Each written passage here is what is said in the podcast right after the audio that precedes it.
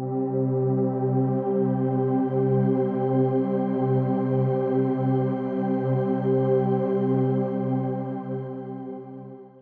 ¿qué tal? Bienvenido a este podcast. Mi nombre es Dixon Gabriel y qué bonito poderte saludar. Estás escuchando el episodio número 56 de Selah. Solo quiero darte las gracias en primer lugar por prestarme tu tiempo, por prestarme tus oídos y por consumir este contenido que, que lo hago con mucho amor, que lo hago con mucho cariño y que espero que sea de mucha bendición para vos. Espero que te pueda ayudar y que en cada episodio puedas encontrar algo de parte de Dios para tu vida, para tu temporada, para tu situación y que pueda servirte de manera práctica en tu vida y que también puedas compartirlo con, con alguien más. Como lo dije, mi nombre es Dixon Gabriel y pues este espacio se creó para poder reflexionar una vez a la semana acerca de de aquellas cosas que vemos o queremos ver que Dios haga en nuestras vidas. Y tenía en mi cabeza este tema y pues no estaba seguro de grabarlo, de, de, si, de si hablarlo o no, pero Dios ponía en mi corazón a mediados de la semana hablarte un poco de, de este tema. Y vamos a estar hablando acerca de la gracia y, y del perdón. Y espero que esto pueda servirte pueda ayudarte y que Dios te hable. Así que, episodio número 56, gracia y, y perdón. Como hijos de Dios, nosotros sabemos que al comenzar una vida con Él somos perdonados por todas nuestras faltas y, y, por todos nuestros pecados.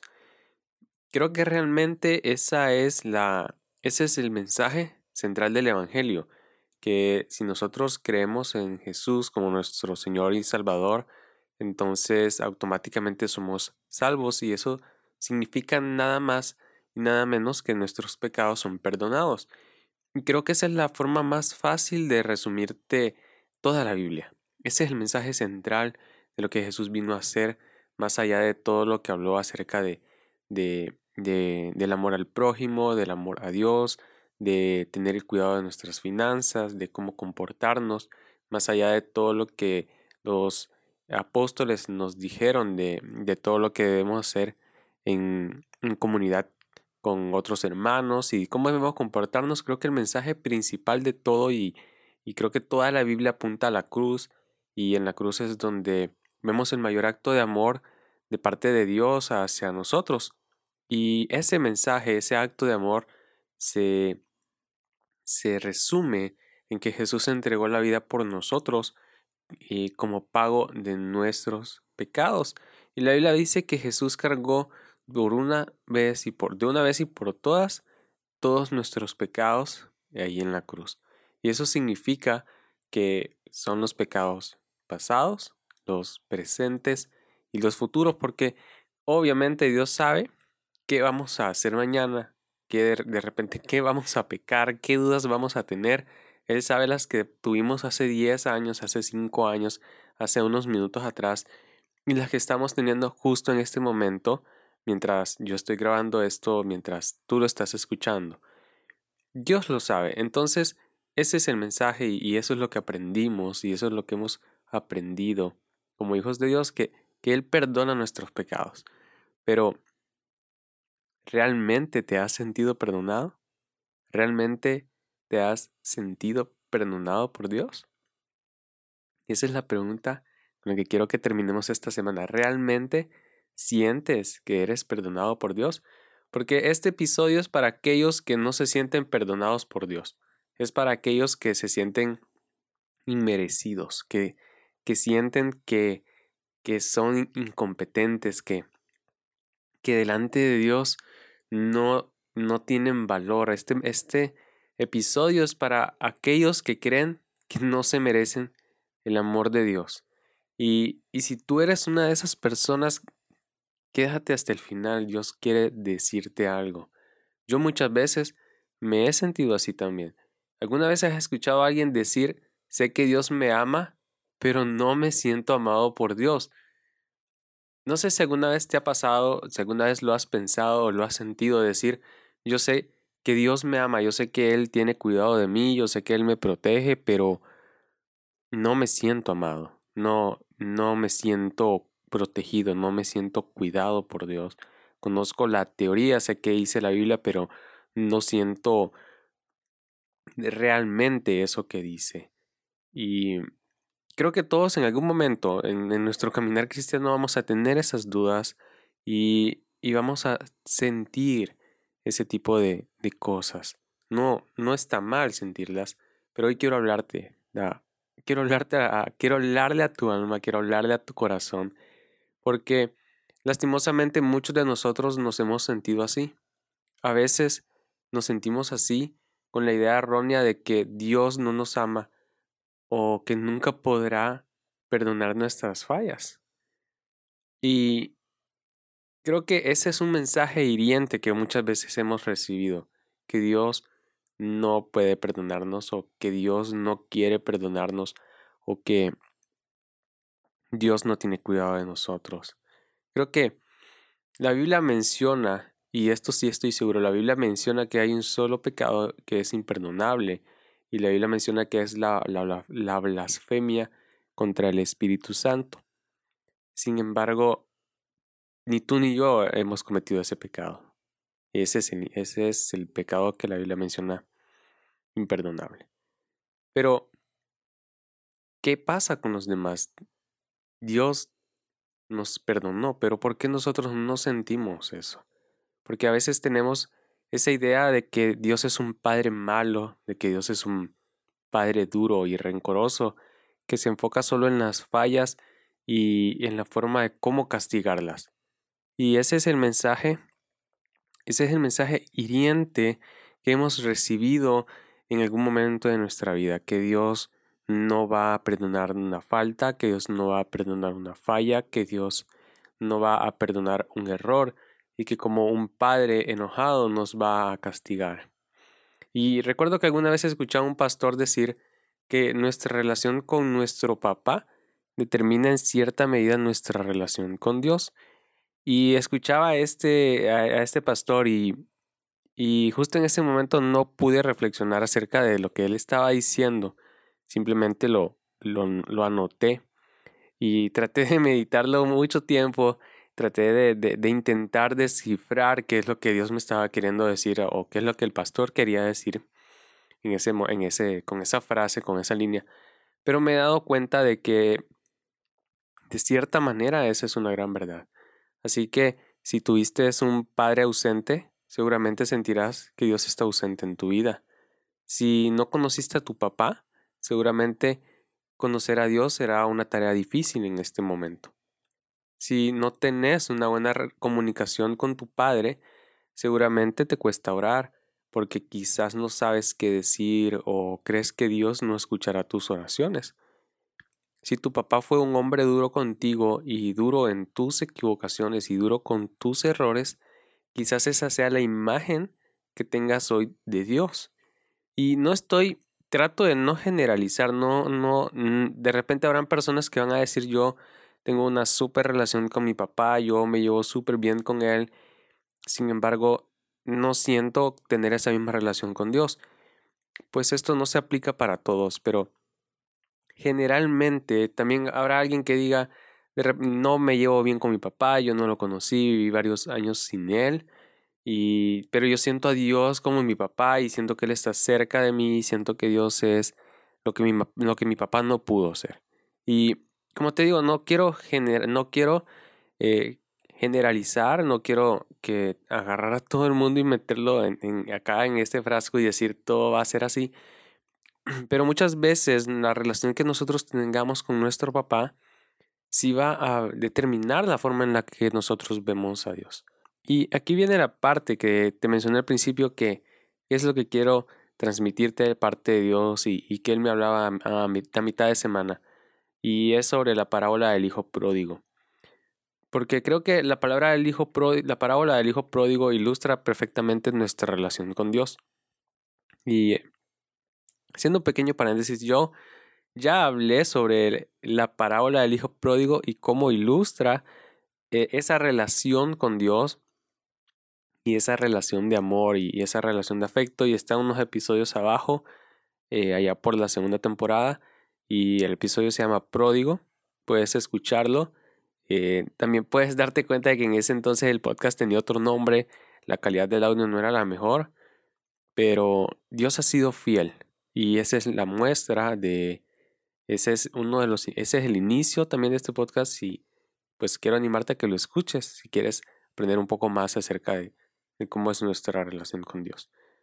Así que volviendo ya a, este tema del perdón y, de esa gracia de Dios, entonces en, la, en, la parábola del hijo pródigo intervienen varios elementos, intervienen varios actores, pero yo quiero que nos enfoquemos en el hijo menor y en el padre.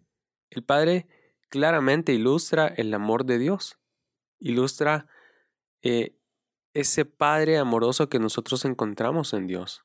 Porque su amor permitió rebelión y en algún sentido también respetó la voluntad humana, porque respeta la decisión del hijo de, de entregarle la parte de la herencia que le correspondía, ya que en ese entonces, pues, sí se, se era algo normal poder entregar la herencia en vida o que la herencia se entregara en muerte, pero lo más normal era lo que conocemos hoy que la herencia se entrega al morir. Sin embargo, el hijo menor pide la herencia y se va del hogar, se independiza, se independiza y la Biblia menciona que comienza a vivir desenfrenadamente y por, por algún comentario que hace el hermano mayor más adelante podemos darnos cuenta de que no llevaba una vida ah, completamente eh, en santidad, si podemos usar ese término hoy en día. Pero el papá eh, respeta esa decisión y, le permite eh, al hijo seguir con, con, con lo que tenía pensado. El padre sabía que el hijo había hecho una petición tonta y codiciosa, pero aún así le permitió seguir su curso y, y, y dejó que, que su hijo tomar el camino que había decidido tomar. Y de cierta manera Dios permite los errores y fallas en nuestras vidas, porque así podremos aprender a vivir en la voluntad de Dios. Y me llama la atención que eh, cuando Jesús cuenta la parábola, Jesús no dijo que el hombre pensó, eh, que el hijo menor pensó en su pueblo o en su hogar, sino que el hijo menor piensa en su padre, no piensa en su casa, no piensa en la gente que, que vivía con él, sino que él piensa en, en su papá. Y cuando el hijo vuelve al padre, entonces él también vuelve a, a su pueblo y también vuelve a su hogar. Pero su enfoque estaba en regresar con su padre. El hijo estaba pensando en sus necesidades. Sin embargo, pensaba que su relación con su papá estaba fracturada. Quizás, quizás hasta llegó a crecer que su padre no quería, no querría ni verlo. ¿Y cuántas veces nosotros nos hemos sentido así cuando le fallamos a Dios? Y yo llevo, creo que unos ocho años desde que le entregué mi vida a Jesús. Yo lo conocí de muy chico, pero le entregué mi vida a los 18. Entonces, haz, tú las cuentas. Yo llevo unos ocho años, más o menos, desde que conocí a Jesús. Y esos ocho años puedo decirte que que he fallado un montón de veces, que he cometido un montón de errores, que, que he metido la pata y, y, y he pecado. Y Dios me ha perdonado y yo he encontrado gracia en Él, pero yo sé que tú también lo has hecho. ¿Y cuántas veces nosotros no hemos pensado eso después de que cometimos un error? Después de que hicimos algo que no estaba bien, de repente viene un pensamiento y nos dice, Dios ya no te va a querer, Dios ya no, ya no va a cuidar de ti, Dios ya no, ya no te va a bendecir por lo que acabas de hacer. Y quizás ese, ese era el pensamiento del hijo pródigo, quizás, que, el papá no quería ni verlo. Y entonces ah, el hijo pródigo arma un, un discurso en su mente y dice voy a regresar a mi casa y le voy a pedir perdón a mi papá y le voy a decir que pequé y que por favor me haga como un jornalero, como un trabajador suyo y que me pague. Y eso era lo que el hijo estaba pensando, en esas necesidades básicas que él tenía. Sin embargo, él en su mente creía de repente que esa relación con su papá pues ya no se iba a ser igual. Sin embargo, el padre hace mucho más que solamente satisfacer las necesidades de su hijo. Él le recuerda que era su hijo. Eh, el hijo llega pensando en sus necesidades y, y en lo que tenía que hacer para cubrirlas, que era trabajar. Y su papá no le, quizás ni siquiera le prestó atención a la disculpa y él solo dijo, mi hijo se había ido y regresó.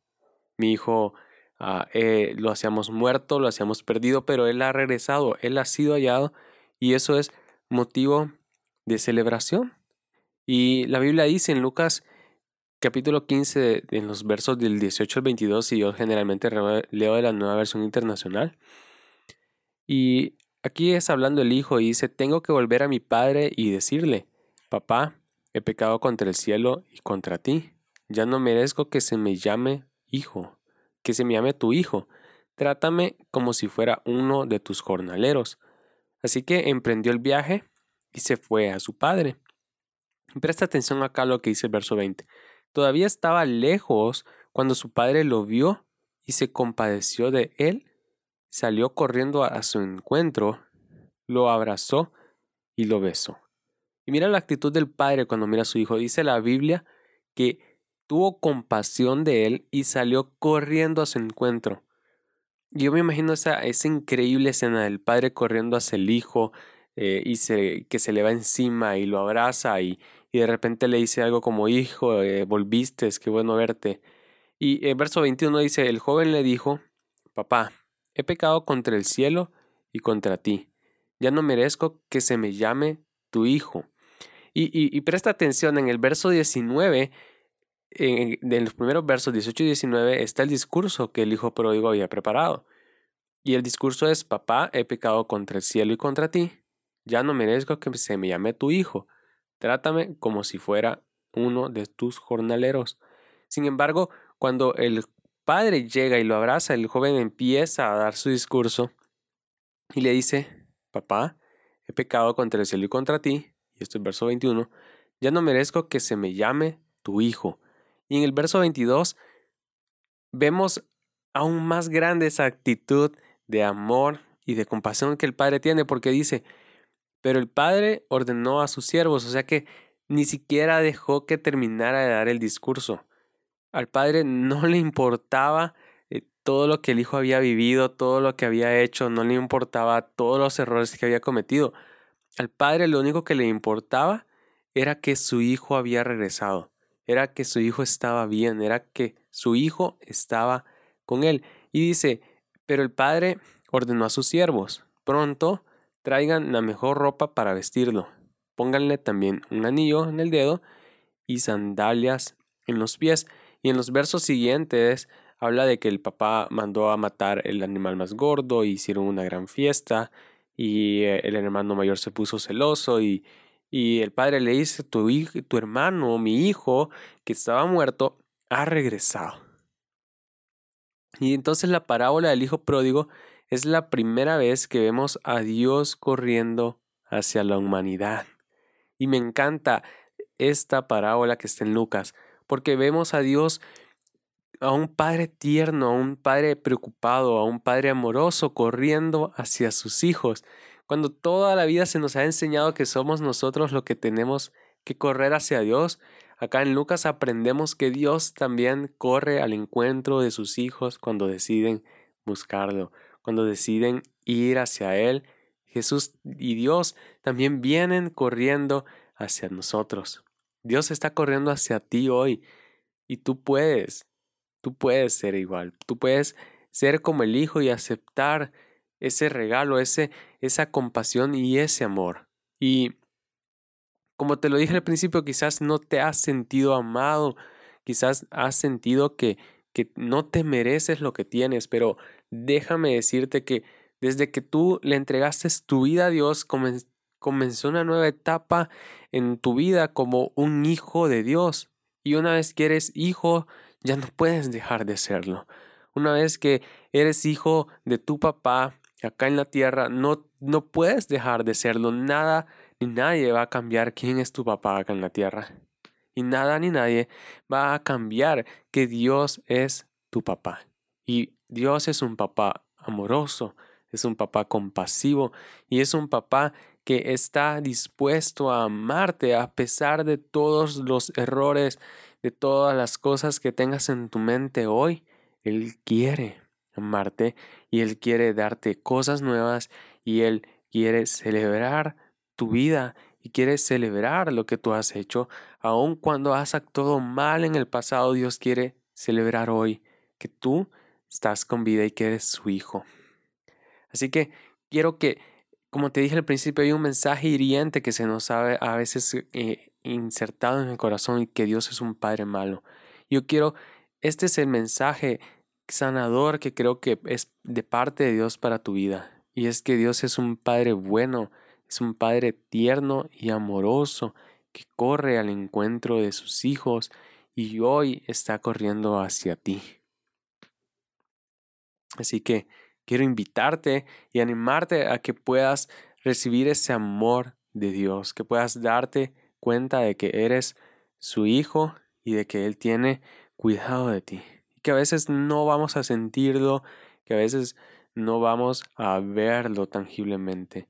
Sin embargo, la Biblia menciona que con el corazón se cree para justicia y si tú puedes guardar en tu corazón estas palabras y creer que Dios es un Padre tierno y amoroso contigo, entonces todo va a estar bien.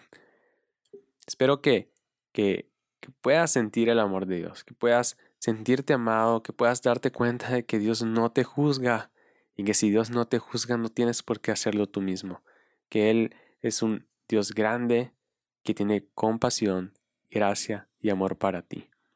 Que Dios te bendiga y espero que este episodio te haya servido de mucho. Por favor, compártelo en tus redes sociales, etiquétame en Instagram, en, en Twitter, en, en Facebook y pues que Dios te bendiga. Nos vemos, nos escuchamos la próxima semana.